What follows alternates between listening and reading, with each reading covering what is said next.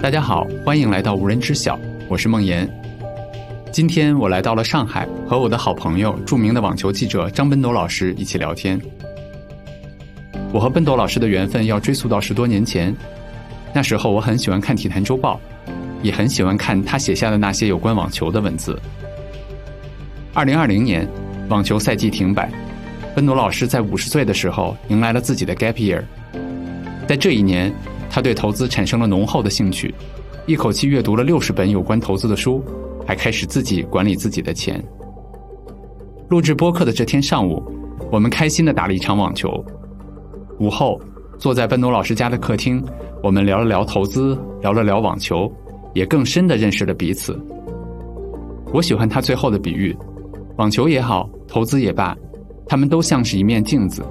最终都照出了我们真实的自己。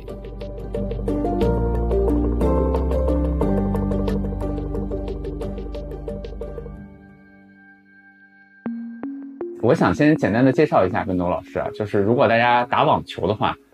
应该对“网球笨斗”的这四个字会有所印象。虽然说我们是最近两年才认识的，但可能我们的缘分其实蛮久的了。认识他的时候，我就跟他说过一句话，就是我当时在微博上还还把他拉黑了。对，那会儿我还不认识他的时候，原因是因为他当时可能 diss 过我的偶像，就是就是纳达尔。对，那笨斗老师简单跟大家打个招呼。呃，大家好，呃，其实这个播客梦岩大概一个月前就给我打招呼了，说要录这个播客，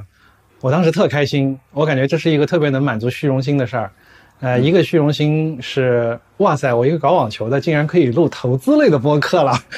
是不是自己觉得自己挺牛逼的？然后另外觉得就是说，梦岩当时跟我说他找他呃关系比较好的十几个朋友录，然后我就第二个虚荣感来自于，哇，我都进入梦岩这个十几个最好的朋友的这个朋友圈了。但是我接下来就进入了漫长的慌张之中，嗯 因为我看了一下他的播客，比如说第一期找的是南天老师，嗯然后前两天第二期我听了，呃，找的是陈嘉禾，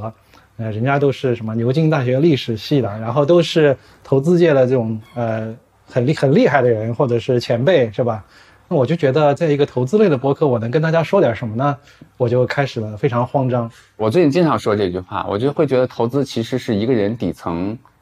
的一些东西在投资上面，或者说在跟钱的关系上面的一个外线的一个东西，是，对吧？但是这个人的本职工作，比如说您是在网球上面，比嗯如说在嘉禾他在历史上面，对吧？比如说南天在创业上面，比如说肖宇在他的自己的那些创意的内容的那些上面，对他会有非常非常多的东西。嗯但是我其实特别期待，就是我的节目能够跟大家去聊一些投资之外的东西，就是这个是人自己身上的那些东西。但是你会最终会发现，我们聊着聊着都会发现，嗯最终会其实会回到这个人去怎么去做投资，对，我会觉得非常非常的有意思。我对这个职业其实也特别好奇。你比如说我，我在外面，您刚才说虚荣。我在外嗯面也是很虚荣。我说，比如说，我认识中国网球第一记者，我每次都这么去介哎绍不，就是五六个嘛， 所以也没有什么了不起的。因为我我会对这个行这个行业或者说这个职业，我觉得特别有意思。嗯，在我想象中，那可能经常有机会，您那儿可以纠正我啊，是经常有机会能够接触，比如说我的偶像纳达尔，比如说我的也是我的偶像，比如说费德勒，嗯，我我猜经常有机会能接触到他们。对，我猜，比如说日常的打球，像我这种，对吧？就是我的娱乐项目是您的工作之一。是，然后我猜，可能收入其实也非常非常的不错。那倒也并没有。对，是是不是这样？就比如说像呃费德勒啊、纳达尔，经常可以见到他们。对，因为职呃网球是一个职业化程度非常高的项目，所以球员在赛后必须有发布会。那么像这种的顶尖球员，尤其是他来到中国的时候，我还会有时不时的会有一些，比如说单独专访他们的机专会访。对，但是我碰到他们的机会很多，但是我。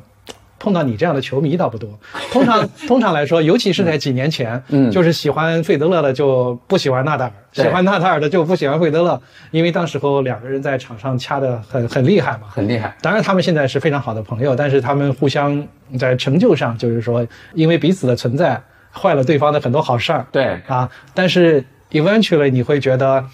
因为彼此的存在，每个人都变成了更好的自己。是的，所以我就想，包括呃，就是你刚才说的投资，其实投资最后显现的就是你是一个什么样的人，是的你对这个世界有什么样的三观。啊是的，包括你们这个课程的最后一节课，就是说，投资是你让自己变得更好的一个自然的结果。呃，所以我觉得这些非常有意思。呃，我一开始刚才说了，就是我对上这个节目可能没有太大的底气，但是我后来想清楚了，就是我以我仅有的谦卑想通了一个问题，就是说大家其实听众朋友可以把我作为一个底线，就是在投资这件事情上，因为我觉得我也没有什么特别多的过人之处，但是如果我可以做到的事情，我相信绝大部分人都是可以做到的。啊，就像这个，就像巴菲特说的，投资不需要多高的智商，嗯啊，只需要你有一个简单的体系以及一个稳定的情绪，足以在你在任何时候不要去摧毁那个体系，啊，其实就需要这两件事情。我觉得你已经找到了，就是投资上非常重要的两件事儿。可能很多人投资非常长时间，嗯，也没有找到这两件事儿。但其实就咱们刚才说到网球嘛，你说一个体系对和一个情绪的控制，不要摧毁这个体系。对，其实网球也是这样，对吧网球也是这样，就是说，因为我们今天上午刚打了球，对是吗？对吧？对就是说你呃，我们看这个职业网球的比赛，因为这两天正是美网，我们我们经常是看了球星的比赛，然后带着我要像球星这样打球的对这种动力，然后走上球场，但其实是完全两个完全不同的世界。你就会发现，职业球员打网球，他是靠什么比赛？他是靠直接得分赢的比赛，嗯，他是杀死对手赢的比赛。对，但是业余网球，你是靠不要失误去赢的比赛，你首先不要杀死自己是的，啊，就是你要给留下这个自己留下足够的安全边际。其实我觉得网球运动和这个投资有太多的共同之处。其实有一本书我，我记得我推荐给过您，就是中文名应该叫《赢得输家的游戏啊》，，作者我记不太清了，但是对它里面举的例子其实就是，呃就是业余网球，是是是，就是在业余网球里面，一个人想要战胜他的对手的话，其实靠的是少失误，对对对，对吧？而不是说进攻性的得分。是是是。所以这点其实跟投资上是非常非常是像是的。是，包括我今天上午还看了易大的一个帖子呢，嗯，就是说，呃，只有时间投资时间长了的朋友才会知道控制回撤是多么的重要。对，啊，而不是说每年我要翻什么百分之一百或者怎样。但是你每年可能翻个百分之二三十，但是你把控制回撤控制在很好的地步，你可以获得非常惊人的效果。就像在网球场上，你不要有那种疯狂的念头说，我今天要打十个直接得分，把对手轰出场外。是啊，你只要把你的失误控制在二十个之内，你很可能就会赢得这场比赛。所以我就觉得投资，不管是投资还是打业余网球，就是控制住心里那个其实你没有能力的自己，去怎么去赢得这个长久的游戏理解。的一个游戏。呀、陆总老师，咱们先回到就是您的职业上面啊我还是很好奇，比如说，呃，我我先提我的第一个问题啊，其实我觉得蛮有意思的，跟我最早说的我们俩的那个缘分有关系。 Yeah 您看，您是专门去写这个网球，对吧？嗯对介绍网球，给普及这项运动，然后给大家。但是我们每个人都会有自己的好恶，对吗？是，对吧？就是我相信您心目中也应该有您更喜欢的球员。嗯，但是在写这些的时候，嗯，会有情绪去控制自己的这些行为吗？比如嗯说我不能表露出我的某些东西，怎么样？呃，我觉得在我职业生涯可以分三段，嗯，第一段就是说我控制不住，也不介意是否控制得住。应该就是我拉黑的那一段。哎，对，就别人看你的看你的文章，就会知道啊、你肯定喜欢谁，你肯定不嗯喜欢谁。其实回现在回想起来，那是非常糟糕的一个阶段，也违背我职业生涯的本意。嗯，第二个阶段就是说我刻意的去控制，啊，就是说，呃，比如说。你作为一个豆粉，对吧？嗯作为我作为一个曾经被你拉黑的豆 黑，啊，但是我写一些文章，比如说有的读者在底下留言说啊，这个作者一看就是豆粉，那我觉得呃我在这方面是不是做的还是比较好了？就是说嗯我会掩盖我的这个倾向性。那么我觉得过去的几年里，我进入了一个新的阶段，就是我不需要再控制了。我觉得没有倾向性就应该是这个样子的，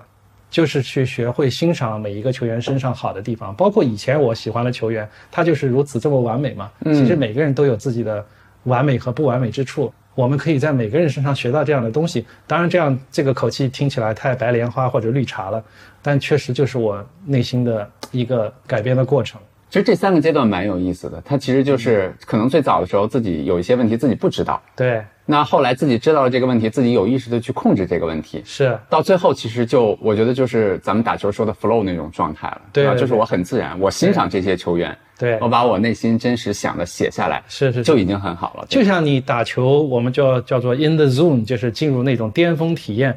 你往往是那种你不需要思考的阶段。就是我们通常说的叫做用身体本能去接管比赛，对，而不是说有过多的思考。所以有时候你会觉得，呃，那种思虑过多、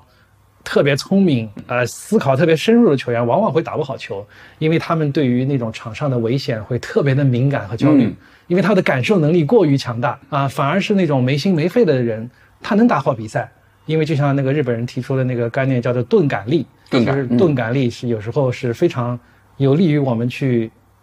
感知一个东西的啊，反而是有利于我们感受东西，明白了。获得安全的良好的存在。Yeah，那老师过去的这些年，您看过的比赛里面，有没有哪一场比赛，无论是现场还是通过电视啊，嗯，就是印象是特别深，现在还能想得起来的？呃，当然是作为一个来自中国的网球记者，你永远是这个网球事件里面的啊理解了啊这个猜到了，对啊，少数民族嘛。那么当然是我们中国球员的比赛，嗯比如说有一年的澳网，我们有两个中国球员打入了女单四强，再比如说李娜创造的那些奇迹，对，啊，那不是说不是那场比赛本身的质量让你多么的震撼，而是那些比赛的意义能够让你坐在现场就是起鸡皮疙瘩，浑身颤抖。您那会儿是在现场看的是吧？对，包括那个李娜的法网呀，都是在现我场。现在还能记得他击出最后一个，应该是对手出界吧，对然后他扔掉拍子，躺对在躺在罗兰地加上洛斯的那个红土上，，对然后对，对，但是你有没有注意到，呃，他躺在地上只躺了一秒钟，他就起来了，他没有尽情的去享受。我我觉得这来自于一个亚洲女性的内敛，那个她可能觉得躺在地上的姿势是不是那么雅观的，啊她就很快就起来了。我懂了我我猜想是这样。其实李娜她真正的李娜和她在公众呃面目上呈现出李娜是两个完全不同的人。她是双鱼座，她其实特别的敏感、受伤害，就是她获得了这么高的成就，她真的是克服了内心中很大的呃心魔啊，是的，是所以她才那么的了不起啊。说到这儿特别有意思，我想插一句，我在一零年的时候写了一条微博，嗯，我那天去回看我自己以前的微博，我还发现了那条，我当时写嗯的是，我说，大家珍惜吧，我们能够就是作为一个网球迷，能嗯够看到费德勒、纳达尔和德约科维奇同场竞技，，对，这是多么幸运的事情是。我说大家珍惜也就这一两年了。 结果是结果一二发十现年啊一看十年， 对吧？还是这样子。对就是我我觉得在很多体育里面，其实这是一个挺反常的现象，就是是有有三四个人，对吧，一起去推动着这个网球运动往前走，嗯然后彼此去激励，然后他们称霸了可能十年甚至更长的时间。是，就是就可这能三个人身上有没有给您留下特别深的印象？呃，我觉得很难去说他是个体的成功还是群体的成功。可能正是因为这三个人出现在就是 roughly 相同的时同样代的，时间，他才造成了这样一个结果。因为我们球迷听这些球员说啊、比如说纳达尔会说，因为费德勒和德约的存在，让我变成了更好的自己。其他两个球员也都是反复会说这句话。对，其实我们外人有时候不太能理解，就是说，啊，他不是抢掉了你很多大满贯吗？嗯啊，如果没有他，你不是可以多得多少大满贯吗？但其实真的不是这样嗯，啊、就比如说，如果没有德约科维奇在后面的追击，费德勒能愿意撑到四十岁吗？没有纳达尔对他的威胁，他可能打到四十岁、四十一岁嘛？啊、我觉得真的现在能够慢慢的理解，就是互相拆台，但是互相有成就。我觉得这是一种非常玄妙的关系，对就是是对手，但是也是你那种真心能够佩服的、能够帮助到我成长的对手。就是我前两天看有一本书叫《无限的游戏》，嗯它其实里面就讲了，就是说，其实不要盯着你的竞争对手，嗯，或者换句话说，越好的竞争对手，其实对越可以帮助你去把自己推到一个极限。是您刚才这个其实让我想到了他们三个人之前的那些，比如说凯菲尔尼科夫，啊，对吧？比如说萨芬，嗯，对吧？其实有非常多有天分的球员，对但可能是缺乏这种。对尤，其是纳达尔，我觉得如果没有费德勒和前面有费德勒，后面有德约科维奇对对他那种压力的话，对他可能不会那样去不停的去修改自己的是是是，技术动作，对吧？反手、发球、二发，对。而且我们今天这个谈话的节时间节点又是非常玄妙的，因为现在此时此刻他们三个人都拿了二十个大满贯，哦也许过两天就，也许也许过节目播出的时候就不是对了，这个是吧就已经不是了。那我只能暗自发发功，是吧？对啊对，哎，在采访就是这三个人的过程中，我特别感兴趣，就是他们三个人在场下和在场上，就是比如说我们只能通过屏幕新闻去看到他们，那您能更近近距离的接触到他们，您对觉得他们身上是不是有挺不一样的？我当然没其其他项目的运动员接触的比较少了，但是我觉嗯得网球运动员经常在场上和场下体现出非常不同的特质，就像两个不同的人一样。嗯、你就会想那些中央球场是不是就像舞台一样，而他们是那么好的演员。啊、也不是说他们刻意要演，但是就是说，在这个强对抗、强竞技的环境，能够挖掘出他们真正的这种本能和人性。就比如说你最钟爱的纳达尔，就他他在场下是一个多么温和甚至害羞的男人，对，他通过媒体啊，通过电视给我的印象是那样的。对，但是在场上他有一个如此有这个那种雄浑的男子气的那对种那种球风爆裂的男子汉，我觉得这个呃差异体现的非常明显。就像其实不仅是这些职业球员，其实我们打球也是一样。我觉得网球就是特别能够暴露我人性中所有弱点，所有的弱点和所有不好的一面。嗯，什么急躁呀、愤怒呀，对自己的痛恨呀，然后这个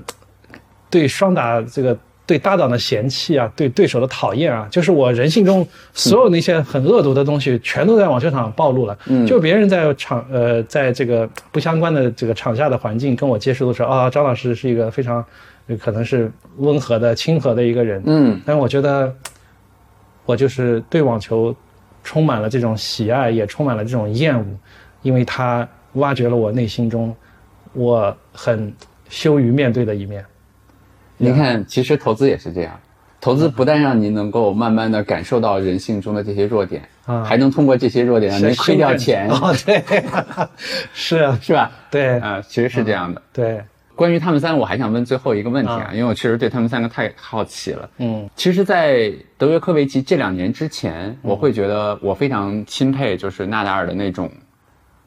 怎么讲呢？如果用英文词的，就是 mental，对吧？就是他非常有自己的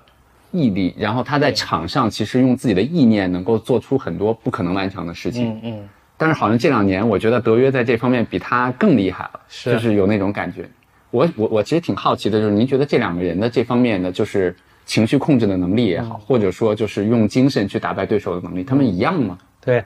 我觉得可以把这个呃外延稍微扩大一点，我们来讨论一下三巨头的 mental。比如说，我从费德勒开始说起，嗯，费德勒现在竟然成为了三巨头里面 mental 最弱最的弱的，啊，我就觉得非常的滑稽，对吧？嗯但是我觉得有一个评价是非常的好，就是说他的球风是如此的华丽和优雅，以至于让别人忘记了他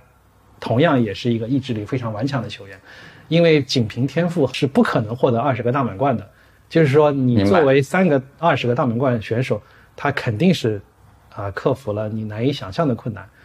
所以怎么说呢？站任何一个站上这种运动巅峰的球员，你就会觉得他的内心一定是非常强大的。只不过这三个人的表现方式是不非常不同的。嗯，就是费德勒可能他是以他的球风和外表掩盖了他强大的内心，纳达尔是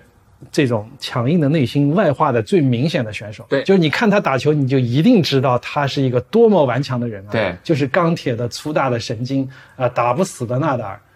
而德约是什么呢？就是德约是一个弱点暴露的非常明显，但同样也强大的让你感到非常害怕的一个人。嗯，因为呃非常最最极端的例子就是二零一九年的温网决赛，嗯他面对费德勒的决赛，这场决赛是多么的重要啊，就很可能决定的这个史上最伟大球员的归属。对现在你想一想是，啊、然后费德勒拿到了两个赛点，但是都被德约科维奇扳回去了，这已经不是远远不是德约科维奇第一次面对德呃面对费德勒扳回赛点了。当时，而且当时现场的气氛，大家都在为费德勒加油，喊 Roger Roger Roger。对，然后赛后的时候，德约科维奇说了一句话，简直太震撼到我了。嗯，就是说，当全场的球迷喊 Roger Roger 的时候，我把它想象成他们在喊 Novak Novak。这听得我头皮一麻。对，真的听得我头皮一麻，嗯就是浑身起疙瘩那种。就是一开始你会觉得很心酸，嗯，很心酸，因为你会理解德约科维奇真的很不容易，嗯因为他是在呃费德勒和纳达尔这两个天王的夹缝中生存。对当他横空出世的时候，这个世界上几乎所有的上一代的球迷已经被这两个人瓜分完了，那谁来爱我呢？所以他感觉一直是像网球界的一个孤儿一样。他不仅要在网球场上呃赢得成就，他还要在场下赢得人心，而他又是一个特别需要去被爱的一个人。但是他就是做到了。嗯啊，当时是他在面对如此敌意的这样一个赛场环境中，我们都说 mental 强的人是什么？就是把负面信息 block out，让这些负面信息不要进入你的脑袋。嗯但德约科维奇的体系是不一样的，他把这些负面信息转化为正面的信息。正面的他不是说强硬的把你这个阻阻拦在我的这个身体的体系之外，嗯不要来影响我，他把它转化为他的正能量，能够运用到我。我觉得他把这个 mental toughness 上升到了一个新的高度嗯啊，所以就是说，你听到这句话，yeah，我跟你反应一样，是头皮一麻，然后为他心酸，然后感叹他的不容易，然后最终就是一种拜服，就是说，我觉得一个球员能够做到这样的程度，他获得多么高的成就，都是他应得的，嗯，都是他应得的。因为你就是刚才，其实你让我第一次从这个角度去想这个问题，我觉得那句话他给我开了一个新角度，就是球迷被瓜分完了。你比啊如说篮球迷，对吧？就是通常来说，乔丹和詹姆斯不是一代，对吧？对喜欢乔丹的球迷可能跳过詹姆斯去喜欢，呃，不，跳过科比去喜欢詹姆斯，对吧？对对因为乔丹和科比之间会怎么怎么样。对，然后那个科比的球迷可能跟詹姆斯不对付，然后他会跳过科詹姆斯再去喜欢下一代，比如说库里啊，类似对这样。但是真的是就是呃，费德勒、纳达尔他们这三个人生长在同一个时代，是然后有费德勒的球迷，然后有纳达尔的球迷。他们两个其实已经瓜分了非常非常多了，是然后德约凭着自己一步一步的这种对 mental toughness 去，对，哦，我觉得这个真所以的真的是太非常神了不奇嗯起。就是他，就是说，在运动场上你瓜分他们的地盘已经是够不容易的了嗯啊、你想想看，当他拿到第一个大满贯的时候，你会觉得哦，出来一个塞尔维亚的小伙子挺厉害的。然后过了这么多年，到了今天，他已经拿到二十个了。嗯他很可能一个周一一个星期之后拿到第他的二十一个，即便这次美网拿不到二十一个，明年澳网又是他的这个自家花园，对他很可能拿到二十一个，就是他的年龄相对于费纳还是有一定的优势的嘛。是的，但是我觉得更难的是，就是他同样获得了全世界的认可，就是他在这种球迷很大程度上被瓜分的情况下，他现在也获得了很多很多球迷的支持。我觉得这个真的是不容易的嗯啊、所以是就是说，这么多年你看着他的成长，你也就去学会去欣赏一个球员，就是从他身上去获得一些能够帮助自己成长的一些东西。其实每一个球员身上都都有这些东西。理解了。我猜张老师应该非常喜欢这份工作，因为我们俩在聊这个时候，其实我从你眼睛里面看到了那种 对，光吧。可能我们俩聊投资的时候没有这些啊，也也影就是响也会有。 就是这份工作，你觉得给你带来的最让你享受的是什么？呃，就是说人总要一份工作嘛，但就是说，当我离离开这份工作，比如说退休的时候，我可以很骄傲的说，至少我一辈子干了一件我非常喜欢的事情，也有点擅长的事情。嗯，呃，因为我是当在你写之前，中国其实是不是没有专门的网球的记者？对，就是说我也不能说我开创了这个行业，这个嗯有点太自恋了。但是确实，当我进入这个行业的时候，还没有这个行业。嗯呃，我纯粹就是因为太喜欢网球了，才去写这个网球。因为我当时在大学里学网球，然后我毕业以后工作了，然后我会去看这些文章啊什么的，然后我都觉得写的很很很差，我就说、呃，那还是我自己来写吧。嗯然后我就开始写网球，呃，就这样一直写了这么多年，呃，直到现在，嗯、当我写到写出，当然我现在这个我的产量没有以前那么高了，以前都是一个版一个版的写，现在就是一篇一篇的写，嗯，很多我也文章我也是自己，我也说我我是在水， 在水文，理解。对，但是偶尔我会写一篇自己还挺开心的文章，或者是超出我平均水准的文章，我会很高兴的发现我心里仍然有那种淡淡的愉悦。我就在想说啊，我还是很享受这份工作的，我还挺高兴的发现这一点。哎，那我提个好奇的问题，嗯您是通过什么来觉得这篇文章超过我的平均水平了？是阅读量呢，还是说写完了其实就知道了？就是作者，因为你也是一个非常呃写很多东西，然后也想想写享受写作的这样一个人。您嗯看，您看这个张老师本来想说写写的非常好，但是后来脑子里面一想谈不 上，所以变成写的很多，对吧？没有哦，开玩笑了。 Yeah 对，呃，作者会呃自己会知道，自己会这知跟道。这跟我的答案其实一样，就是对当一篇东西可能写完，自己就大概知道对是是是写的。你甚至你发没发现，作为我们同样对写作有兴趣的人，你在写之前你就知道，对，就是你特别有欲望去写。对哦你在写之前你就已经 in the zone 了，对，然后你就很有表达的欲望，你甚至已经想好了标题和你开头的方式。嗯然后当你把开头的第一段字打下来，接下来全像水龙头一样，就自然而然就出来了。我有这个感觉，因为我现在的写东西是，嗯，算一个日常的工作嘛。比如说，我每周需要写一篇长文，对，那它毕竟有一些有些东西其实是时间截止，然后要求我的，对而不是我真的想表达的。昨天晚上十二点还没写出来。啊，那那不是，昨天那篇其实我非常想写，但是因为他写太长了，哦，OK 他写了对，因为写了六千字嘛，所以太哦长了。但是你比如说像昨天的那一篇，嗯，比如说像虚荣的那一篇，就类似的这些，是我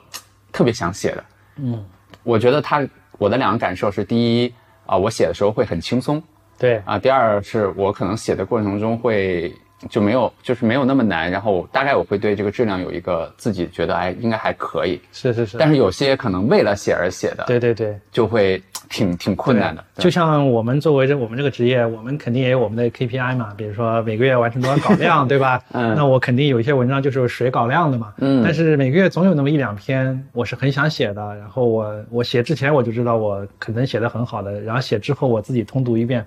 很满意啊、嗯，这时候有那种淡淡的愉悦出来，懂了。我就觉得还挺享受的。您看，您刚才讲就是您怎么就开始这件事儿啊？我觉得特别有意思。我们在比如说有志有行在做自己的产品嘛，啊我们在做自己产品的时候会发现，当你研究市场上很多产品，你会发现很多特别厉害的产品是最早这个创始人其实就是为了满足自己的需求。嗯，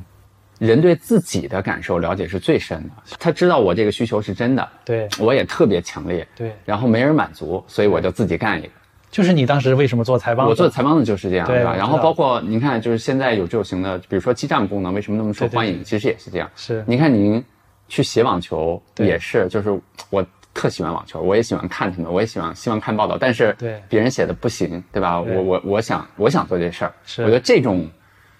驱动其实特别重要。是。我觉得就是从那个开始到您现在可能五十岁这么长的时间，享受这个过程，对吧？对，而且它有一些呃很多的附加的好处嘛，一个嗯就是自由嘛。对，我上午想跟梦妍打个球，我就无所谓嘛，就打嘛。然后下嗯午这段去掐一下，啊，OK，啊 OK，掐一下开玩笑了啊。然后下午去什么按个摩呀，什么嗯，洗个脚呀，什么都对可以。对，呃，就是自由。另外的话，就是说在疫情期间，那我还是每年有三四个月在出差嘛。嗯。那你可以去到世界上那些最好的城市，因为那些网球比赛都是在世界上最好的城市举行嘛。对，纽约、啊巴黎、越说伦越敦嘛羡慕了。啊，墨尔本。嗯呃，其实也没有，就是说你任何一个把所谓的爱好变成工作的人，都会都会受到呃爱好折损的痛苦嗯，啊。就是比如说以前大家呃球迷有球迷也会说啊，很羡慕张老师整天背着电脑全世界看球，我心里就很愤懑，就是说啊，我但愿你也背着电脑。全世界看球，但愿你们真的全吗家都是背着电脑去看球，因为有时候还是会有很重压的时刻，比如说李娜大满贯夺冠啊，你就要写四个版，四个版就是两万字，哦一天交出来，就而且你要做各种采访，啊而且你还要李娜还要专访，就是那种嗯工作压力真的是很难让人去啊、承受，一天两万字，我觉得这个好难，是很难，但是也就是极端的情况，嗯极端嗯情况。对，啊、但是也熬下来了。嗯，就是这些时刻会让你，就是刚才说的那些爱好会有折损。那肯定是有折损。嗯啊、呃，就是在那个 in the moment，你会甚至会痛恨，就说啊，我为什么要把我爱好当成工作呢？嗯爱好就应该是爱好啊， 我应该去干一个什么别的，然后我就嗯，我就纯粹的就喜欢网球，嗯它不就变成一个纯粹的爱好吗？但这只是当时的冲动而已，你事后回头想还是很甜蜜的。其实我出差这么多年，现在回头想，甜蜜的都是当时的困难，就是你联系采访死活联系不上，但最后你总能联系上嘛。你嗯，想办法，然后你这个出差有什么什么不顺。其实现在我回想我那么多旅程上的问呃事情，给我留下印象最深的全部都是麻烦是啊，然后全都变成了麻烦，全都变成了甜蜜的回忆。是的，反而是当时你觉得多么的顺利，全都变成了 all blur，就是你都已经淡忘了。我觉得人就是这样的一个对很很有意思的动物。就是当我们往回看的时候，我觉得那些看当时看起来的顺利，当时觉得挺平静，哎呀，挺好的，就是这样对慢慢的一步一步一步，反而是没有价值的。我觉得倒谈不上价值，就是我觉得记不住，就是啊没有什么印象。对，但是真正那些刻在脑子里面能够涌起来的，就是那些困难当时觉得过不去的，或者说对特别不愿意面对的，对吧？总总会去解决它。而且神奇的是，这些困难在今年之后，当被你会回想起的时候，它已经没有那些苦涩了，它反而有一些淡淡的甜蜜。对不知道为什么是的，呀是的，是的，嗯我觉得就很有意思。是所以其实去年就是疫情的时候，我和张老师其实是疫情的时候认识的嘛。对，然后那会儿，我记得我我记得您给我打电话的时候，应该是肖宇介绍我们俩认识的。是是是，对，然后本来是我们我们三个人拉了一个群，对然后本来是就是让我给帮奔东老师去去聊聊投资嘛，对就后来两个张老师聊起来了，对吧？就是 因为那天我好像正在外面办事儿，对后来我记得我们俩打电话第一次，嗯，有一句话其实给我印象蛮深的，就是啊您说，突然这个世界就好像对你来说就停下来了，是。对吧？就是对之前的就是就就不乐了，就是好像就看不清楚了，对，因为我这个工作的状态已经持续太多年了，就是每年三四个月在外面出差，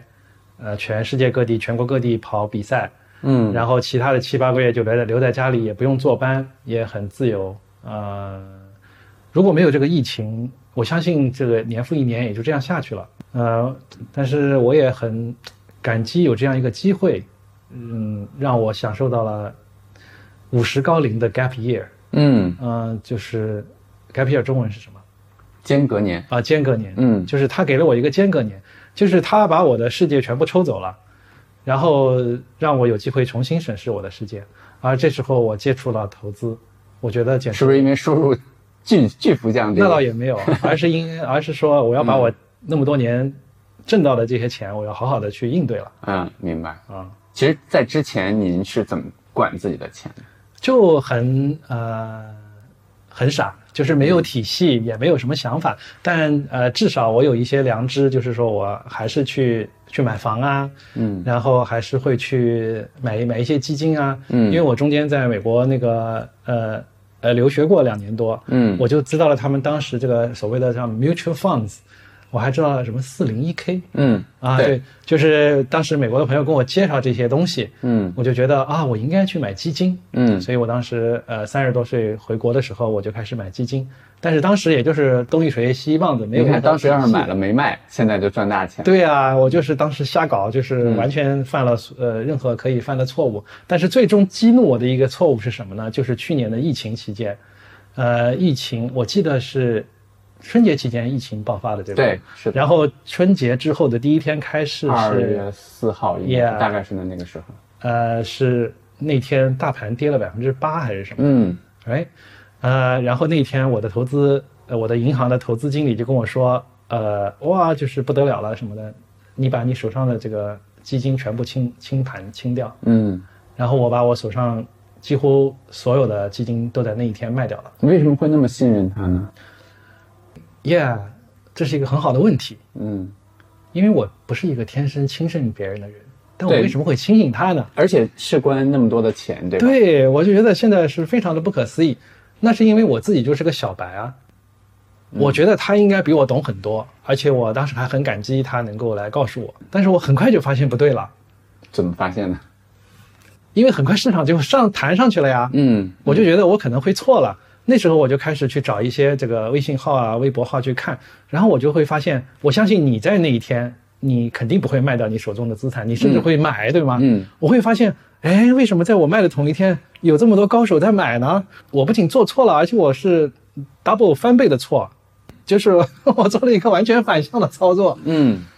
然后那时候，然后我就去找我的基金经理去理论，然后当然他有他的理财逻经辑理是吧理财经理，嗯，哎呀客户经理对，就是我银行卡的那个啊客户明经白理嘛。客户经理。然后他就跟我说他的逻辑，但是他说服不了我，然后我就觉得很愤怒，很恼怒。嗯当然，我也不是那种冲他狂吼那种人，嗯因为我是那种天性本身是把所有的，因为世界上有两种人，就是一个种人是把所有的错误放到别人放在别人，人的身上，嗯一种是把所有的错误过多的放在自己身上。您是后者，我是后者，我不幸的是后者，就是这样会不会其实挺痛苦的？其实是挺痛苦的。嗯呃，我会想，不管他跟我说了什么，最终按下赎回键的是我自己。我没有什么其他人可以去 blame，嗯就是怪我自己，就是这方面很差啊。嗯，所以那时候我就开始看书啊、学习啊什么的。哎，那是那我突然就想到说，咱们去年可能都没料到这这么深，啊是不是？如果没有疫情，就是当时您还是很忙的话，可能也就过去了。我，对，因为因是为吧说到一个很丢脸的事情，就确实当时有很多的时间 了，因为对那个网球当时就是停了半个赛季，停了没半有个赛赛季嗯事了。对，那我去干嘛呢？我觉得这是一个特别好的机会去学一点东西。嗯去学什么呢？我觉得投资是一个多么好的、完美的学习的对象，因为投资是一个你不学习你就会很差，而你只需要学习一点儿点儿，你就能超过百分之八十人的一个东西。嗯，而你把这但个当时其实不知道，对吧当时不知道，嗯但是现在我回头在想是知道的。嗯而这件事情呢，又能够还让你能够赚钱，我觉得世界上没有什么比这个更完美的东西了。哎而且对我来说，我一直生活在一个非常大的恐惧中，就是我我很担心自己生活在一个井里，因为我嗯是多、如此的热爱网球，然后我很担心我的眼里只有网球，因为我的所有的工作生活全部都是网球，而网球是这个大千世界里一个多么 tiny little bit 的一个世界、嗯 r i g h t 就是体育只是大千世界里面的一一块儿一小块儿，而我这个网球又是在体育里面的一个小小的垂直领域而已。是，所以我一方面很享受我自己多年来生活在网球这个我非常享受的世界，但是我另外一方面又生活在这样的恐惧中，就是这个世界让我看不到所有其他的东西。然后，因为我当我去年也五十岁了，我就在想，我应该为我的离开网球的这个时光做一些准备了。嗯而投资是一个多么的好的东西，因为你不是在投资，你是在投资任何一个标的背后的公司嘛。而这些公司组成的这个世界，就是你要去了解你投资这些东西，你就要去了解这些公司，而通过了解这些公司，你就了解到了更广博的世界。那么，比如说再过十年我不学网球的时候，我仍然可以有投资这样一个事情，防止我老年痴呆，right？所以变成了中国最好的商业记者，是吧？ 哦，那也没有嗯啊、那不行，那差远了。但是我就觉得，这对我个人的成长来说，不叫成长，就是防止你的老化来说，嗯投资是一个特别好的防老年痴呆的东西。所以这么看，其实会特别感谢那个理财经理。对我其实现在很呃是吧感恩？呃其实我现在跟他关系也很好，嗯呃，他已经调到那个私人银行去做经理了，然后这就说明他其实他干的还不错，嗯否则他也不会被提拔到私人银行去嘛，是的，啊、理呃解，我现在跟他也有时候也会聊天，但我猜啊现在他说的很多东西，其实你已经有了非常强的判别能力了，对。对吧？啊就知道哪些我是嗯从去年二月份自我学习开始，没有再买过任何理财经理推荐我的产品，我记得咱全俩部是按照我自己的想法来做。我记得咱俩那个打电话的时候，对，我想到了一个特别有意思的事儿，我觉啊得很多听众就是他们自己都会有这样的经历啊我猜您现在已经不会问我这个问题了。啊您当时问了我一个问题，说什么您有一个朋友，啊？这个朋友呢，他信息非常广，哦，他有一个消 息说某一个上市公司怎么怎么，我猜这个问题现在都不会再成为一个问题了，对吗？对，呃，因为我当时就想，我说我接到这样的问题实在是太多了 Yeah 但是我跟每个人解释，对吧？是是是是是，就是因为你的信息不知道第几手，然后包括这些信息对整个公司的影响。对对即使我们这知道了对公司的影响，又对股票的影响又是另外一回事儿，对吧？怎么怎么样的？，对，因为我去年呃看了一堆书嘛，嗯我老实说，我看了六六十多本书，然后我二月份开始学习，然后三月份就开了人生的第一个股票账户。因为以前我只有银行卡和基金账户对，我开了股票账户，我就很兴奋，往里面存了一点钱，我就拔剑四顾心茫然，就想大干一番了，你知道吗？ 然后我又不知道买什么，嗯完全不知道买什么。然后我身边有一个也是打打球的好朋友，他就说啊，最近有一个，我我不应该提具体股票的名对字是我吧们？OK OK，对他就跟我说有一个叉叉科技，嗯然后说啊，这是一个做什么什么的，然后呃他都没有说做什么什么的，他说啊，我有一个朋友，对他的朋友， 对他的朋友，然后是做投资的，他告诉我要去呃买这个，他现在是七块钱，然后过三个月之内他就会变成什么十二块钱，然后到时候十二块钱的时候你卖就行了，然后说哇，怎么这么顺利？然后所我以你嗯就当时还是问了我嘛？对我问了你，然后我当时这是我买的人生的第一个股票，嗯但我记得我持有不到二十天我就卖掉了。嗯，所以我还挺佩服我自己的。呃，我是在亏了两万块钱的情况下卖的哦，嗯，就是我没有在那儿死扛，等它有朝一日到十二块，甚至只是回到我的成本价我再卖。当我发现我的逻辑错误的时候，我就果断把它卖掉了，因为我觉这个挺不得容易的。对，呃，事后通过学习，我觉得我当时是做对了的，而且也不是每个人能做到做到的，因为我觉得我在修正一个错误，因为它既然逻辑不存在，既然听消息买股票这件事是错的，那么我就应该改正错误。No matter 我是输了二两万还是二十万，我都应该去改正那个错误。嗯啊，而且我非常感激我在人生的第一个股票让我犯了这个错误，它让我有机会用很小的代价去把这些错误噼里啪啦全都犯一遍嗯，但可能小的代价付出的错误给你带来的痛还不够痛。啊，有可能， 对嗯有可能，对，这可能都是一些让我自我感到安慰的一些自我解释而已。但刚才其实就就是您说到了非常重要的一个点，就是投资上我们很难分清过程和结果，嗯，对吗？就是有很多时候我们做的是正确的动作，对，就像你看网球这点就不一样，啊，对吧？网球我做一个正确的动作，大概率我会得到一个还不错的结果，对吧？我我去打得更深一些，我就打得不出界，然后对我不下网。嗯但是投资这件事儿呢，我打我做出了一个正确的击球的姿势，但是对可能他球就是下网。因为但是它在短投资期，界有一件事，有一句著名的经典的话叫做“把时间拉长那对是，”，就是说你在网球场上，如果你一直能把球打深，啊，尽管对手能够偶尔回几个让你意料不到的球，但是你如果持续的一场比赛把球打深，获胜者一定是你，嗯对吧？就像在投资的情况下，你永远做正确的事情，哪怕它在甚至在一年两年，你的股票账户可能都是亏的，但你只要做持续的胜率超过百分之五十的事情，eventually 你总归是能够赚钱的。是啊，是所以我觉得真的这两个运呃。股票和投资是， 投资和网球之间是有很多神奇的共同性。其实是的，而且就是对其于 mentor 的考验都是很大的。很大的。啊，呃其实我会发现说，你看巴，就是咱们又回到播客开头的时候，嗯说到了就是巴菲特总结那两个东西，嗯一个是体系，嗯，一个是情绪。是你会发现，其实我觉得它是这个世界可能非常非常底层的一件事儿。是是是，那可能比如说投资是这样，网球是这样，可能咱们刚才聊的写作，对它其实也是这样。对。我觉得我有一个非常朴素的呃世界观，就是像比如说 Ray Dalio，他可以写出两百条原则，对吧？我写不出两百条，我连二十多条都选不选不出来。但是我有一个很基本的原则，我也是这么教育我的孩子的，就是说，你要把一件事做好，你要为它花时间。嗯就是当我在看那些投资的书的时候，我知道不是每一本书都会有对我有帮助、有切实的帮助，嗯但是为它花时间让我心安，嗯而且就是说你看到六七十本书，你让我复述那些内容，我复述不出来，但是我相信每一本书都能给我一些隐隐约约的这些框架呀，隐隐约约的这些知识，能够让我在大方向上不要走得太偏，嗯啊啊、包括这个打网球也是的，呃，比如说呃，当然球迷都知道我的截击很差，这已经成为我一个自黑的梗了。今天上午还好，啊还好，嗯对，因为很这么多年来，我一直都是在这个像好像是树立自己截击很差的人设，当然我确实也为这个截击很差而感到烦恼，但是有一天我想明白了。嗯就是你整天说自己节气差有什么用呢？不就是一个中年男人的这个自我撒娇吗？嗯你为他花时间了吗？嗯你没有为他花时间，那你的结晶为什么会变好呢？这就是一个非常简单的定律。嗯，所以我才找了教练，每个星期一，我们我练两个小时截击。当我练了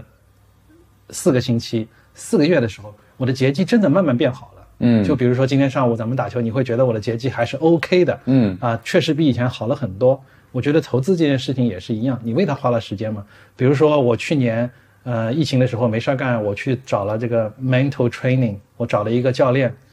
很贵的教练，这我特别好奇。对我做了六堂课的训练。然后我在接受训练那个期间，哇塞，我打球就是气势如虹，这个胜率很高。嗯那么今年，因为我的教练是台湾人，他回呃回台湾过年，然后今年春天才回来，然后我们约了一个饭什么的。我说：“哎呀，教练，我这个最近的胜率又掉下来了。”然后我教练问了一句话说：“那你训练了吗嗯？”我说：“哦，我说我没有。嗯他说：“那你为什么会变好呢嗯？”对呀、就是我就在想，如果我没有为这个花时间，你有什么权利能变得更好？是对吧？因为 mental training，既然它是叫 training，那你就要花时间去 train 自己啊，是对吧？那些呼吸的方法，那些这个视化预演的方法，啊、那些这个呃自控的这些方法，那些肌肉放松的方法，你都没有训练，那你为什么会会变好呢？是所以我觉得这是呀、就是提醒了我的准则，就是你要把一件事情做好，你要为它花时间。我很好奇，就像刚才的这个过程，就是嗯您说的这个，比如说啊，馒头确定的这个过程里嗯面，有没有哪一是让你印象特别深的，就是觉得帮助很大的？因为馒头确定这几个字，我我知道它其实是帮助我们嗯克服情绪上的一些问题，对吧？对更好的去进入比赛的那个状态。对，但它究竟在做什么？我觉得任何事情都是这样，就是你要找到本源的东西，就是所谓的 why，就是你为什么要打网球。其实我觉得我们每一个疯狂的喜欢一某一件事情的人，都可以闭着眼睛躺在床上去想十分钟，为什么我要做这件事情？因为以前我是一个恨自己的球员，我在场上会，我不知道你有没有经历过这样的情嗯绪，就是不是那个王小波也说过嘛，就是人的什么，人的所有的什么都是来自于对自己无能的愤怒啊，嗯啊，有一句话是吧，嗯，就是类似啊，类似这句话，我觉得我就是这句话在场上这个最好的代表，就是我经常充满了对自己的仇恨去打球，就是觉得自己啊这个也不行，那个也不行，我是一个这么糟糕的球员，然后我是一个那咱俩太不一样了。太不一样了因吧？为对我对啊我的可能人生里面，大家对我说的最多的就是特别爱自夸。哦，OK，我想象的都是，就就像我跟您发的微信一样，我说我的进步特别 大。啊但你今天实证了这一点，没有没有， But anyway，就是我我是一个这样这样的球员，就我可能是长宁区的安迪穆雷，就是一边打球一边对自己骂骂咧咧，痛恨自己，然后觉得嗯自己什么、今天就是我可能只是反手不行，然后我觉得我今天什么都不行，然后我嗯反手的问题就会蔓延到正手，蔓延到截击，蔓延到发球，啊然后我心里的就会像一个被绳子牢牢的束缚住。你嗯，能体会那种感觉吗？嗯耶、你明白不能，对，因为你不是那个类型的人。对对，就是每个球员心中都是住着两个自己嘛。我是第二个自我会跳出来，不停的咒骂第一个自我的那种人。对啊，有一本关于网球的书嘛，就是《The Inner Game of 嗯 Tennis》对我还写过那篇对。它它里面不是有这个观点嘛，就是是嗯自我一和自我二。，对自我一和自我二，我是一个自我二特别不认可自我一，要咒骂自我一的一个球员。嗯然后我的教练就说：“你从事这份工作，你又你是因为热爱网球从事这份工作，你想一想，你打球是为了什么？”他就是说：“You either have win or improve something。”就是说你要不要把自己的快乐建立在输赢上？当然，这些东西说起来都是非常容易的。是的，啊，我从他那儿学会了一些让我印象很深的东西，就是一个是不要再概念化的否定自己，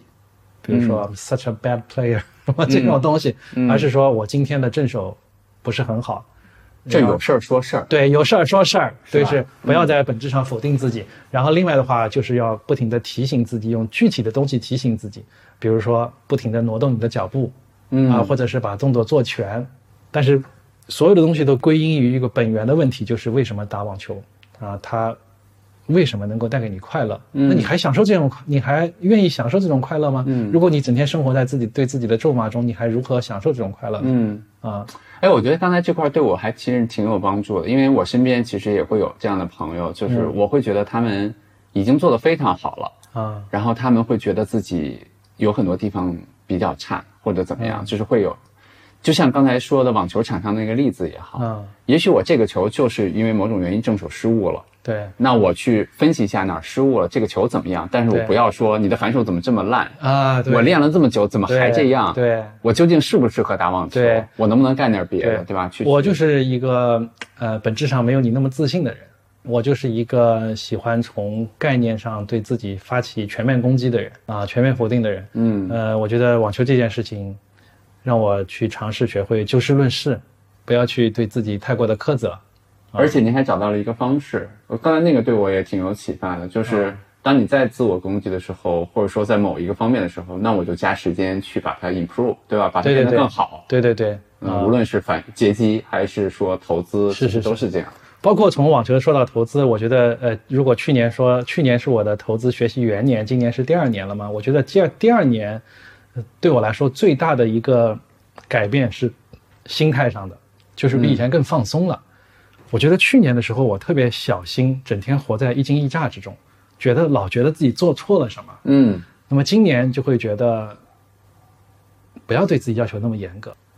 有时候差一点没有对结果造成任何的损害。不，有可能更好。啊、也许有可能更好。嗯就比如说，我看那个艺大，他今天去投了什么，呃，他选择了什么文化体育的一个什么基金，我选择了是消费龙头，嗯只要大差不差，不嗯就 OK 了嘛。嗯就是说不要呃因为自己跟别人的不一样或者什么感到很很惊慌，或者是说呃咱们今有志有行今天发车了养老基金，但是养老这个东西我看不懂啊，我觉得它很乱啊，嗯我觉得它里面包含了这么多东西，嗯不就是个宽基吗？嗯那我已经投了三百五百了，我养老基金对我有什么帮助吗？我觉得在想通这个问题之前，我就不投，那我也没什么。但就是你我知觉道得很，我就是觉得我现在心态很放松。我我觉得啊，奔东老师，你这种放松来自于你底层其实理解了投资里面很多的东西，啊，但愿是它让你，啊比如说我知道我不投这个养老，我有了三百五百帮我压仓，其实已经够了。啊，或者说你用一个你的消费去换掉刚才说的医大的一个消费，嗯你能做的这件事情，然后并且做了之后自己很放松，原因是因为你嗯知道这件事情底层它会带来什么样的影响，多大的影响，所以还是你更理解这件事情了。呃，那你帮我拔到一个高度了，我但愿自己是这样，因为我比如说养老，嗯我会去看它的里面的标的，对吧？呃，这个具体的构成，它里面百分之三十多是医药类的嘛，嗯然后还有一些消费的，呃呃，保险的，嗯什么旅游的，甚至酒店的，呃，一些很莫名其妙的东西在里面，嗯对吧？那么我就想啊，反正最近我也投了医疗和呃生物医药的 ETF 了，那么就可以涵盖的百分之三十多了吗？然后里面它的那些七七八八的东西，反正三百五百里面都有了嘛。所以在懂之前，彻底弄懂之前，就是说我投什么东西，我应该去喜欢它，我应该去明白它。我没有很明白这个养老养老的这个东西，尽管我知道易达的里面也有有志有行也在投，嗯我可能现在我就暂时不投啊，甚至比如说哪一天有志有行的温度计养老到了十度以下了，那我不懂的时候我也会投，因为它实在太低了你。有自己的很多判断了。对我有很多判断了，就比如说呃易达，比如说今天投了个什么，我今天特别忙看美网，我错过了这个三点钟什么投的时间了，然后明天啪它涨上了百分之二了，我投不投呢？我觉得我仍然可以投，因为易达它的投资体系它是留了很足的安全边际的，嗯我觉得多百分之二又怎么样呢？我就照样再买，就晚一天也就晚一天了呗。嗯但去年不是这样的，嗯去年我会觉得有一点点误差，我都会一惊一乍的，啊、我做错了什么啊，我错过了什么， 就是这种这个例很子特惊别慌好啊、嗯我觉得今这年个我就觉得很很平淡了，对很淡定，就是有点偏差没什么，大差不差就行了。对，就是所谓模糊的正确我会觉得挺遗憾的，就是因为听起来啊，啊，就我们俩聊的这个过程中，我觉得这一年，我说遗憾，张老师的脸都变了。没有，我很好奇嗯啊很好奇。其实这个遗憾是说，我觉得你在投资上其实是蛮有灵感的，就蛮有天赋的，就是花一年的时间嗯能够学到很多东西。但是我其实挺好奇一个问题，在之前的五十年里，啊，尤其是比如说从小时候，嗯到慢慢的工作了，尤其是您的工作，我我觉得还是有挺多陷阱的。为什么从来没有想过嗯。我应该学学投资这件事儿？其实我考虑过这个问题，呃，嗯我觉得来自于我这这一代人被上一代人教育出的一种心理，叫做金钱羞耻。呃，因为我我了解你的家庭环境也是高级知识分子出来的，对吧啊嗯因为我是也是知识分子家庭，我父母嗯都是大学老师和中学老师，嗯，是我南京大学的校友，哦，啊，我外公外婆也是中央大学的，我们三、哦三代就这种知识分子家庭下来的。但是呢，我父母又生活在非常艰苦和物质匮乏的年代，嗯所以我觉得造成了对他们的这种金钱观是那种，呃，有隔膜和距离的，甚至是有一点害怕的，就是是对金钱有一种恐惧。嗯哎，就是说，当我记得当我年轻的时候，比如说二十多岁、三十多岁，我每次跟我妈讨论到，呃，我赚了一呃，最近赚了什么什么钱，呃什么什么，她就会经常说一句话，叫做“整天心里就想着钱” 。你肯定不是在那样的环境中，因为我知道你的母亲都在投资，她在炒股嘛对，她在炒股，她影响了你。但我们家的环境不是这样的，我们家环境是那种羞于谈钱的，甚至觉得就是说有钱是一件羞耻的事情。我不知道这个说起来很怪，对吗？嗯你身边有这样的朋友吗呃？我觉得很挺多的。我呃，因为我很担心听众朋友不能理解这样的成长环境，就是说以金钱为羞耻。我是从小在这样的环境里成长的，所以我爱上投资是一件非常遥远的事情。就是我这样的人最后也能够喜欢上投资，我需要跨越的东西是更多的嗯啊、但是我一直是觉得我的童年里是缺乏金钱教育的，特别遗憾。所以我孩子上幼儿园的时候，我就会给他买这个什么小狗钱钱是吧？对，对，然后我会给他去看那个那本红色封皮儿的，叫做什么投资简单的投资还是投资简单的事儿，啊两个是作者写的。哪两个作者？啊、我一会儿去嗯没拿事儿拿一下。嗯 Anyway，就是我会逼他去看这些东西，嗯因为我我不希望他长大以后有我这样的遗憾，嗯因为我一辈子的钱都是自己靠自己的努力深挣出来的。但是我很难，呃，除了买房之外，嗯我并没有让他去尽情的钱，所谓的钱生钱，嗯，对吧？其实就是没有把自己的那些现金换成跟这个国家一起去生长的一成些长资的一产些。对，嗯所以我就是非常感谢我那个银行的理财 经理，呃，然后然后疫情让我有了五十岁五十岁的一个间隔间隔年，年然后让我去学习这些东西，我简然后也也让我有机会去呃认识张小雨，然后遇到梦魇，就是我特别感激。呃，如果你说我在一年多的时间里就已经获得了很多正确的认知，那是因为我是一张白纸，哎，那我就我没有在上面乱涂很多错误的东西，而非常幸运的是，我从一开始就是得到的都全都是正知正念，因为我认识的是像你们这样的人，然后我看的那些书都是，呃，因为我会下载十，比如说十个人的书单，嗯然后我也不知道我该看什么，然后我就在里面十个书单里面去找那些交叉率最高的书，嗯推荐率最高的书，嗯我先从这些书开始看起，嗯先扫盲，嗯，然后再去看那些二线和三线 popularity 的书。明白。 Yeah，哎，那那我问个问题，刚才问到这儿的时候，我脑子里面一下就显示出这个问题来嗯了。您说，其实接触到肖宇也好，接触到我也好，接触到意大也好，啊然后啊，伊达没有接触到，我只啊，就是微博上关注而已、对微博关注他，然后可能说得到了一些政治正念，对，有没有一个念头闪过脑海说，我接触到这几个人，有可能也是由于我的信息摄取不全，嗯只是在非常小的一个井里面被他们的信息流给把我罩住了，嗯，但有可能外面有更大的世界，或者说更好的投资方式，想过吗？呃或者说你怎么证明那个呢？我闪念过，但是我很快就跨越了这个阶段，嗯，就是我会。因为有时候我在，比如说微博上，我微博上因为是比较活跃的用户，因为对我要我要去写网球的这些东西，但是我会经常在它的搜索框里面去搜索一些投资的东西，嗯，然后我就会看到，哇，这个投资类的博主比我们网球博主多好多啊，嗯，非常多，海洋类的。然后你就会发现，呃，他们在讨论什么，就是说啊，今天我给大家推荐的股票，然后唰十几个股票，嗯然后而且他们都非常喜欢用那种竖排的方式，就是一个股票用一行的那种，嗯嗯然后就排的那种很很长的那种。然后我就想，这些人在干什么？嗯就是说我很快就跨越了这个阶段，以至于让我很快的就不认可这样的做法。嗯就比如说我每周打两次球，每周二、每周四，那么我因为我们球是六点钟开始，那么我出门是五点半嘛，五点半这个我们第一财经的这个电台里面有一个节目，就是什么每天收视就是对哎对，我然妈后就妈当时就是看第一财经的那对个，，嗯然后就是各种那个呃读者打电话进来，呃听众打电话进来，嗯然后他们有一个栏栏目叫做“今天你操作了什么”，然后就会有很多听众打电话来，就说啊，今天我的操作是卖出了什么什么，呃，买进了什么什么什么什么什么，然后我就听得非常震惊，我一边开车一边想啊。投资这件事情难道是以天作为计算单位的吗？嗯，难道不应该是每年只操作几次就可以了吗？嗯，他们居然是以天作为投资单位的，嗯他们每天都要做点什么，这太可怕了，我就觉得这太可怕了。为什么每天都要去做这些东西呢？嗯呃，我就觉得我非常庆幸自己是一张五十岁的白纸，嗯虽然留给我价值时间的价值投资的时间 没有没有像二十岁起步那么长，嗯，没但事，是人的寿命也在慢慢提对高，，所以我就让跟我的孩子说，你从二十岁就必须开始。嗯我就说你上了美国的呃大学，我给你一万美金，这一万美金是专项资金，嗯你去开一个银行卡，这一万美金只必须只能买股票，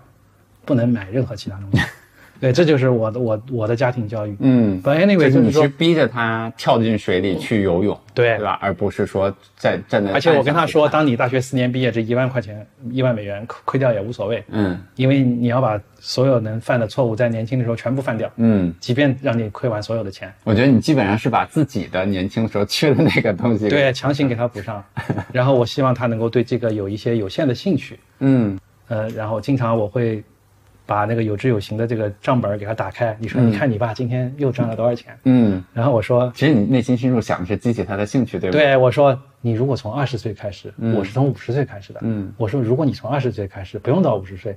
你到了四十岁，你就将拥有不可思议的财富嗯 啊，你将会获得非常省力的人生，嗯嗯不用像你爸这么辛苦，到现在还在点灯熬夜看球写比赛。那是你的爱好嘛。 对对嗯对，是说是这么说嘛，但是工作本身它就有折磨人的地方嘛。嗯，不过你刚才说那个还真的是，就是我们前一段不是对做了一个功能，就是那个规划嘛，就是账本的规划，啊啊对其实就是从一个本金，我们对每月投一部分钱对，可以看看十年、二十年、三十年它会对变成什么样子。对因为我觉得人这个动物是一个我们很难，我们经常会用眼前看到的东西，嗯或者说过去的有限时间内发生的东西去线性的去推未来的东西，嗯，对吧？我们很难看到未来可能十年后、二十年后那些钱真的会是什么样，对所以就会推迟投资的决定是的。所以我我一直觉得温东老师是一个特别好的例子，啊，就是您可能离投资，比如说比较远，然后很长时间没有接触到它，包括接触到它，包括开始去学。我觉得是一个特别典型的，但是确实是学习的时间其实是超过我预期，确实挺快。那现在对投资嗯还有兴趣吗？就学投资这件事儿？呃，兴趣已经没有像去年那么浓烈了。嗯，呃，这个其实我说出来也不管，也不怕是感到羞耻。嗯其实我觉得对于普通听众来说，应该是一个正向的鼓励，就是你学到一定程度也就差不多了。嗯就是说，我现在承认我现在学习的欲望没有像去年那么强烈了，但是够用了。嗯因为我知道很多朋友不会像我这样不用坐班，大家都有自己的生活。其实投资这个事情不是一件非要需要你很多时间的一件东西，嗯你只要花一一些时间去获得一些基础的知识，就能够让你做得相当好了哎，那我我我来个现场考试啊！啊。东东老师，你觉得你过去一年学的这些里面，嗯，有哪些是你觉得是让你觉得哇塞，我过了一关，或者说我上了一个台阶？那些所谓的基础知识，我觉得很难有一个很确定的点，呃，但我至今仍然记得我当时看的第一本书就是《小乌龟》哦，知道武志坚老师的那本书对吗？啊、对，嗯小乌龟二》，我觉得小乌龟二比二比一好。啊，明白。啊，啊，那本书，呃，我就打开了一个新的世界，然后我还我还关注了他的微信号，但是我觉得他的微信号学术性非常的强，嗯，就他感觉是一个很学究的一个人，但是那本书写的很接地气，就给了我非常非常多的正确的观念。你刚才问了一个很好的问题，就是说我如何确认，呃，比如说你和易大和张小雨这个世界是正确的世界，嗯，而没有去耽误你看到更广阔博的世界，是的，那是因为我通过，因为去年这个疫情什么事也没有，我通过迅速的学习，我就已经被容你们这个世界容纳进去了，嗯我就进入了这个世界。嗯当我进入了这个世界，我就认定了这个世界，嗯而且我就是有这样的呃叫什么信仰投资嘛，嗯，就是我对你们这些东西是有信仰的。那么我觉得我很难再去接受跟你们这个有违抗的体系。理解。其实刚才我听的过程中，我发现第一你也搜索了，对吧？就是、嗯就是我的意思，其实也在看有没有更多其他的。但我就看不上了呀，对对啊但是另外一点，其实确实我现在觉得更为重要的是您刚才后面说的那一点，啊，就是一个人的投资体系，他的投资理念一定要和自己本身相信的某些东西是是是，是一致的。对，嗯比如说，如果是一个特别快的，就追求快，特别想冲，嗯特别想去短时间就是去去获得一些不公平财富的人，对，那他其实很难接受这样的理念，是是是。对吧？因为本身我就是一个，呃，这也有点自夸了，就是不是那种偷奸耍滑的人嘛，就是还比较相信一些比较朴实的价值观，是，对吧？就像比如说我刚才说说的，你要把一个事情做好，你要为此花时间，对吧？嗯就比如说这个，比如说军工，我也拿不住的，就是你没有信仰的东西你是拿不住的。我知道军工，比如说最近很火或者什么，嗯军工啊，军工要火意味着什么呢？意味着战争。嗯呃，我觉得在我这个非常小白的这个呃新鲜韭菜的理念中，我好像不能接受这一点。嗯，那么觉得我就那不对买大多数人是不好的事情。对，吧那我就不买就行了嘛。嗯，这有什么？么的呢？嗯，就是我买一些我自己能够相信的东西。挺好的，因嗯为其实我们最终赚到的钱是我们陪着这个，或者说就是通常用的话，我用的话叫做持有的时间足够长嘛。嗯但持有的时间足够长，我其实没有说的一句话，往再往底下一层，是我的心里面和这件事儿比较匹配，嗯，我非常舒服。对对吧所以你刚才说的，就说到舒服这个词，我就想到你刚才上一个问的问题，就是我在哪一个时间节点意识到我的投资的能力又上了一个节，呃上了一个台阶呢？嗯，就是今年的某一个时刻，我意识到，哦，我现在对于投资的心态比去年舒服了很多，嗯放松了很多，我就觉得啊、我可能比去年已经能力上好了一点儿嗯，啊，就我的像感觉也是这样啊。，就像打球一样嘛。嗯打球就是说，有时候你是充满对自己的厌恶和痛恨，但的确每一年都有那么几场球，你是充满了那种愉悦和自我欣赏，嗯你觉得你想打什么地方就能打什么地方嗯、 y o u totally in the zone。对哎，就是说，不管你是一个多么好的球员，或者是糟糕的球员，每一年你都会有那么几次打球，嗯你就觉得指哪打哪，对，对吧？这还是进入状态的那个。对，进入状态。但你看，就是无论是职业竞技，啊然后还是哪怕是说我们日常工作，嗯我们比较好测量那个进入状态。比如说打对球，对吧？进入状态大家都能，我相信所有的人都感受过，对吧？对踢球也好，打篮球也好，打网球也好。嗯，那工作的过程中，比如说我写我的公众号，您写您的文章，我录播客，我嗯对们俩今天聊天，对，我我觉得我们也能感受那种 in the zone 那种状态。对，但其实投资，我觉得它是一个很长的事儿。对，对吧？它很难描述说什么叫进入状态。对而且哎但但其实我们应嗯该努力去找的就是那种我觉得我们很舒服、对，很自然、不拧巴、嗯不急躁，对吧？那种状态。然后你的状态对了，可能最终的投资结果也对，我觉得甚至我可以说，对于投资来说，in the zone 也许并不是一种最好的状态，因为比如说打网球的时候，你觉得充满期待，什么群情激昂，然后我要今天一定要做一番大事业或者赢得这场比赛。嗯，我觉得对于呃，就像易大说的，就是叫涨跌都舒服，嗯这才是最好的状态。嗯就是涨上去你也没有过度的愉悦，跌下来你也没有过度的惊慌，是就像有时候我我我打球的时候跟肖宇说啊，今天我的什么股票又涨涨停了，什么东西的，然后他就会很不屑的看我一眼说，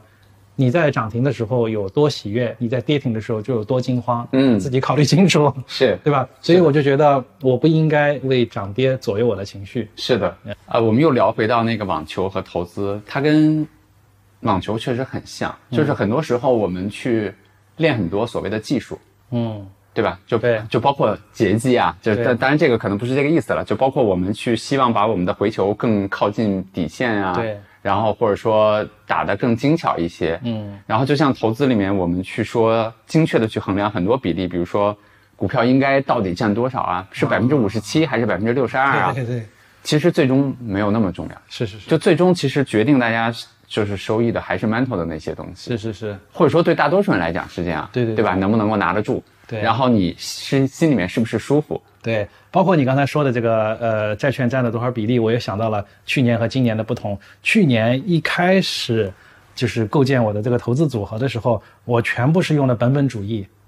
比如说，我首先确定我的股债比是七比三，嗯那么我哗我就去买百百分之三十债券嗯啊。后来我才意识到啊、债券也是有涨跌的，嗯，你不要全部扑进去的呀，对吧？你也要等待这个什么叫什么利利率的那些变化，去决定你这个债呃，然后呃，债券里面也有很多类型，比如说前一阵我向你请教过的，呃，我配了一些这个股转可转啊债，可转债的这个基金，我还配了一些二级债，就让它这个类型更丰富一点。嗯比如说去年刚开始的时候，呃，我让他哎黄金要不要持有呢？啊，然后翻书，然后说哦百分之五，哇，嗯我有多少钱？先乘百分之五，然后我又开始买黄金，然后一看哇，黄金的涨跌原来是这么呃这个呃暴利的，对吧？嗯那个就是它的这个涨跌完全比股市有时候甚至还更夸张。这特别科学精巧的在嗯计对，算科学欣赏性。呃，今年我就不是这样了啊，黄金我可能只有百分之三，然后或嗯者甚至我想有一天我不太喜欢黄金，嗯我不喜欢黄金，嗯那我就把它全卖了，然后把把这个百分之五留给债券，嗯也没有什么。嗯就是我追求模糊的正确就可以了。嗯就是今年我整个就是心态更放松了。嗯我觉得这是一种让自己非常能够有淡淡愉悦的这个嗯，一个状态。我你觉看得这也淡是淡愉一个悦已经是今天出现的第二次了我。觉得这是一个应该是一个中年人最好的状态啊、我并不是自夸自己处在最好的状态中，但是基于我想你的，因为大部分读者都是比我年纪小的，嗯我是想让你们放心，不管是你们是二十岁、三十岁，在享受美好的青春，还是已经三十岁、四十岁，我可以确定的告诉你，五十岁也可以是很美好的，就是嗯嗯、呃我甚至觉得我现在是我一辈子中最愉快愉快的一个阶段。我觉得这个状态就特别好。对，就是一切都很稳定，然后你有嗯有一点点钱去进行你喜欢的投资，然后你仍然喜欢自己的工作，嗯，然后小孩即将上大学了，你可以获得更有自由的人生啊、他待会儿就在那屋听到了对他听到了也没什么，我当面都是这么跟他说的。啊、是吧？对，嗯然后我会我会斥责他，你在上大学之前竟然还弄了条狗过来给我们养，又把我拴住了。其实也没有了。其实你看，你之前的那个工作里面，就是有非常多，就像您说，一年有四个月在海外嘛，对其实也没有什么时间陪人家，对吧？是是是，对但是因为我的工作状态就是剩下八个月是在家，所以我跟他跟孩子啊和狗懂了嗯相处的时间还是很多我的。明白了，就对啊强度会比较大，对对对，懂了。就是我觉得，嗯，张小雨不是前一阵那个播客里面还推荐了一本书叫《无为》嘛，嗯其实是一个老外写的。我就觉得我现在达到了一个不是整天去想投资这件事的投资的状态了，我觉得也可能就是对的了。我今天能够很明显的感觉到，是我们去打球，包括打球之前，其实啊先到球场了嘛，我们俩。对对要是按照去年您的状态，那嗯个时间一定是用来谈投资问题的。哦，很傻是吧？呃，那倒不是傻了，啊，OK，OK 但但是那个，我觉得这些身体的动作反映了我们内嗯心最需要的东西。但今天我们俩在那儿聊的，可能是你问我有志有情的，哎，你说最近下面的留言怎么样啊？类似的 啊这些，什么时候上产品啊？对，啊就这些让我能明显的感觉到，其实你没有那么焦虑了，对对对，对吧？因为以前，比如说去年，呃，难得碰到你或者肖雨一回啊，嗯啊，我觉得我要攒二十个问题，全部得问完，嗯对，少问一个我都觉得今天是最大的损失。我现在好像没有了，嗯，嗯、就是不求甚解也没有什么。你给我另外一个挺深的印象是，就是我们不是推出了一个记账的那个功能吗？好像那你特别喜欢那件事儿，我非常喜欢，我我其实挺想知道，就是啊你为什么会这么喜欢记账这件事儿？呃，它给你带来了淡淡的愉悦吗？它给我带来了强烈的秩序感，因为我觉得，呃，记账前和记账后，呃，投资这件事对我来说意义是很不相同的。在记账之前，我觉得我是和我的资产生活在一起，啊，大家互相搅和在一起，彼此看不清面目。我在记账之后，我有一个特别强烈的感觉，就是我每次打开有志有行的这个账本的时候，我觉得我是 floating，嗯我是漂浮在我的资产之上的。啊你能理解这种感觉吗？分离开了是吧？，对我漂浮在，就像灵就像灵魂出窍一样，嗯我漂浮在我的手机之上，嗯看着我的资产，嗯我能够看到它的全貌。嗯哇、这种感觉实在太完美了。嗯就是我能够，尤其是我能够看到我，呃，资产的这个分配分配，嗯啊、现金管理是多少，然后这个三百五百是多少，嗯然后我的股票里面多少，然后我甚至有百分之五的风险自杀性的乐趣账户去买个股什么的，嗯就是我清清楚楚、明明白白。呃，嗯。我非常享受这样的感觉。原来我和这些东西都混在一起，我甚至对都不知道他们彼此之间的对关系，嗯啊，就是那种混乱的感觉，我一点都不享受，而且那种混乱的感觉给我不能给我这样的性格的人足足够的安全感。嗯现在这个账本就是让我有特别足够的安全感，非常感谢你们的应届同学，嗯就是设计出这么好的产品。啊嗯，而且我知道现在它不断推出新的功能，新的功能我还没有用上。明白，其实我觉得那些基础的功能对我来说，我已经非常享受已了。经够了。哦对，嗯非常享受这个账本的功能，而且它大大提升了我的打开率。对懂，然后每个每个星期六上午十点钟记账。非常可笑的是，我有时候礼拜五晚上就开始记了。，对，哎，不，这很正常。等到牛市的时候，你每天都会 记，那倒不至可于。能中午也会记一下。不不不，嗯，呃，因为你不能改变记账的这个时间间隔呀，因为那嗯个小点儿就不就分布的不一样了嘛。还好，他现在是每周会取最后一个点儿，目前是这样。哦，OK，所以你每天哦就是那倒也到时候牛市涨得比较快的时候，每那天不也可至于以满那足不一下至于自己。那我觉得那是非常初级的 表现。呃，然后然后每天晚上八点钟打开看一下温度计什么的。嗯，我觉得这两个功能是我特别喜欢有志有行的功能。懂了。嗯所以奔东老师，你是一个特别追求确定感的人，对吗？ Yeah，因为我从小生活在家教非常严格的知识分子家庭，嗯其实有时候我接受自己这一点，有时候也讨厌自己的这一点。我觉嗯得我就是没有那种非常飞扬外放的东西。嗯，我的我的体内，就是我追求确定性和安全感。嗯也许对投资来说是一件好事儿，嗯但是对我人生的丰富来说，也许我会留下一些缺憾，嗯因为我没嗯有去做很多足够风险和疯狂的事情。另外一个就是因为考虑到我的年龄，啊、啊。明白，对，因为随着你年龄的增长，你这个冒险的资金要逐渐的降低嘛。明白啊，。我是五十岁才开始投资的。理解。我刚才就在想，因为我的播客的名字叫《无人知晓》嘛，嗯，我非常喜欢这个名字。然后我觉得它代表了可能我对这个世界的认，我我是对一个不确定性的容忍度非常高的人，甚至啊我会期待哇，哦非常多的不确定性。嗯我就会觉得说，嗯，没关系，就是我会 enjoy 各种各样的事情发生，因为就像那个理财经理给您推荐股票带来后面的可能性一样，我觉得很多事情的可能性我们现在看不到。是，所以其实我有时候会挖过自己啊，就是我为什么会是这样的一个性格。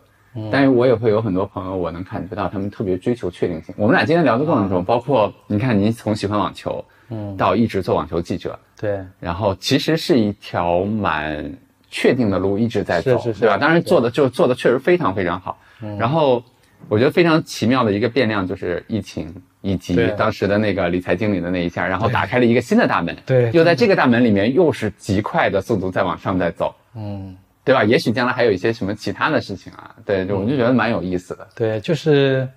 呃，所谓做正确的事情，嗯呃，我没有那么多时间可以浪费，嗯，所以我只能很快的进入做正确的事的阶段。However，就像我刚才说的，会觉得自己浪费时间的时候会觉得有所愧疚吗？呃，也没有，反而会在没有浪费时间的时候觉得过于乏味，因为其实投资就应该是一件乏味的事情，嗯，是是吗？是，就像我现在的几个策略，做的最好的其实就是股债平衡加上三百五百，嗯哼它现在年化收益是百分之十十三十四嘛，嗯但是我自己，啊、什么熬尽心机的去弄的什么股票啊、个股呀、行业基金啊，其实现在就是做的就是很不很很糟糕，就刚刚保本嘛，啊、但是它是一份乐趣，嗯，就是我仍然希望投资这件事情不要只是为了钱，也是一个学习的过程，嗯以及享受乐趣嘛，对吧？你买这个行业，买那个行业都好玩， 对吧？我买这个不买那个是我的选择，嗯就是说，投资这件事情应该是一个抽离主体的事情。但是当你所有的东西都按照策略和纪律来的时候，那多么的乏味啊！嗯我希望投资是一件同样也能给我不仅带来一些金钱，也能带来乐趣的事情。所以，就像我们之前打球打球的时候聊的，呃，为什么易大要搞那么多行业基金呢？其实它占的比例很小，嗯它未必能够对你的整个账户的涨跌产生巨大的影响，嗯但是它是让所有的人感觉到是我在操作，嗯是吧？ 就是说，让你的唤醒你的主体意识，让你有一些自我的满足的感觉。嗯啊，然后让你能够体验从中的乐趣，嗯所以你才能够把这件整件事情长期的坚持下去。明白，就像我今年，呃，去在张小雨的强烈的这个怂恿下，嗯去开了这个美股和港股账户，啊，很烦的呀。对我这样一个很讨厌繁琐的人，嗯希望让所有的事情都落定的这样一个人，嗯你去什么开什么香港卡，然后你去什么入金，就很烦。嗯然后你甚至会觉得你呃这个打擦边球或者活在灰色地带的边缘，因为这个什么入金啊什么都不是很烦嘛。是，当我入到第三次的时候，银行就说啊你不能入了，什 么东西的，对吧？就很繁琐。而且我在美国港股里面的这个账户的钱，只是我总资产的百分之十不到。你说它的存在能够从本质上影响我什么吗？其实也没有什么太大的影响，但是它一是一份新的乐趣啊。嗯对吧？你然后你又去、啊，我手上有港股和美股了，然后你出去看到这个某某电子烟的广告，你就嗯说、啊，我是他的股东， 然后你说啊，打开某某视频看网球比赛，嗯说、哎，我是他小股东呀，嗯，我觉得就好玩嘛，对吧？我就嗯觉得什么事情你是要真的喜欢，你才能长期的坚持。我就是要在不断的在损失，呃风险可控的情况下，增加投资这件事情给我带来的乐趣，乐趣，它就会让我能够从现在一直坚持到老。懂了呀，懂了。冯老师，我们来到今天最后的一个问题，就是聊天很开心啊，然后让我想到了，就是我那会儿安慰你，我说你别担心，啊然后我说我们这播客会很好的。我我当时跟你说，我们俩有两三个共同点嘛，对其实包括肖宇，我们三个人有三个共同点，嗯，就是文字对，或者说写作吧，对然后第二个就是投资，对，对吧？然后第三个其实是网球，嗯，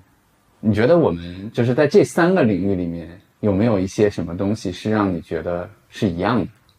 其实我们刚才总结了其中的一个，嗯，是哪一个？我觉得它都需要一个稳妥的体系和一个控制情绪的能力，对吧？你看我，我觉得我写东西也是这样，我写东西真的是我高考语文不及格嘛，就是因为作文不及格，现在居然有我这就么多是人看你的东西，对我很，但是我一点不惶恐。你看，这是咱俩的区别，就我确实是一个比较自信的人格，嗯，啊、就是我从来没有觉得 so what，对啊，我没有觉得那个，但是我也是从，比如说从我的第一篇文章到现在，我觉得我自己构建了我对内容的理解，嗯，我对怎么表达的理解，嗯我对我如何说话让我的读者更好的理解我，嗯这都是知识体系。是，那另外一方面呢，我也得需要去控制情绪的能力，嗯对吧？让这个知识体系别被侵蚀，就是巴菲特说那句话。比如说，我可能会调整我写作时候的状态、嗯环境，嗯然后我如何去。我真的会经常听到脑子里面那些嗡嗡声，比如说，哎，今天一定写的很 烂，比如说，哎呀，就剩三个小时了，那能不能写完 啊？你得控制这些东西。嗯我会觉得网球也是这样，对吧？是那我平时拉球很好，就像今天我们打比赛，那突然就对我来说，我很久没比过赛了，那那些就会干扰我。对，那投资就也是这样，是是是，你平时那么多大道理，对，我是觉得不管是这三件事情，还是嗯任何所有的事情，最终结底都是一个字，就是心，心就是心脏的心，心脏的心，就是说，呃，它体现了你是什么样的人，就包括我们两个比较，呃，今天这个节目你刚才说，呃，让你更多的了解了我，其实也是让我更多的了解了你，嗯，就是我会觉得我们两个啊，原来是差异如此之大的两个人，是的，但是我们仍然可以拥有这么多共同的东西，嗯呃，共同的爱好。呃，嗯就比如说，面对文字，你是一个高考语文不及格的人，但是你对文字充满自 信。我是一个从小作文被嗯中当文作系毕业的范文的人，啊然后又是中文系毕业的，然后我对文字也会有一些不自信，有时候写完了不知这道句听着好凡尔赛，也没有没 有没嗯有没有任何打击你的意思。那我是说，就是世界是如此的丰富，嗯，任何一个存在着这么巨大差异的人，可以成为两个很好的朋友。是的，啊、然后世界也是如此的丰富，它可以包容下所有不同的东西。但是唯一重要的是，就是你要去找寻让自己舒服的东西，嗯就是让你的心能够去找到那个淡淡的愉悦，对，能够去认可，并且能产生淡淡愉悦的那个状态嗯呀。就包括，我觉得不管是从写作，还是打球，还是投资，最终它反映的是你什么样的人。就包括我刚才说的，呃，网球让我能够挖掘和正视我所有人性中做最丑陋的一面，嗯但是我也会会接受，它也是我的一部分，嗯，您是说网球还是说那些弱点是您的一那部些分弱点，啊？理解，没错，它同样也是我。明白，它就像一面镜子一样，对啊吧？对，嗯是的。其实我觉得从写作和投资，呃，还有还有网网球，都是镜子。是的，呃，非常幸运能够拥有这三面镜子，是然的，后能够，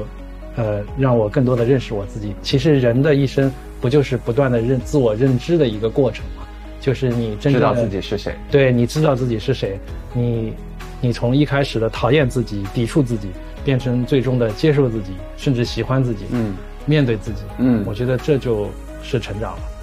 特别好。嗯好的，谢谢奋斗老师。好的，非常谢谢有这样的机会，好，拜拜。拜拜。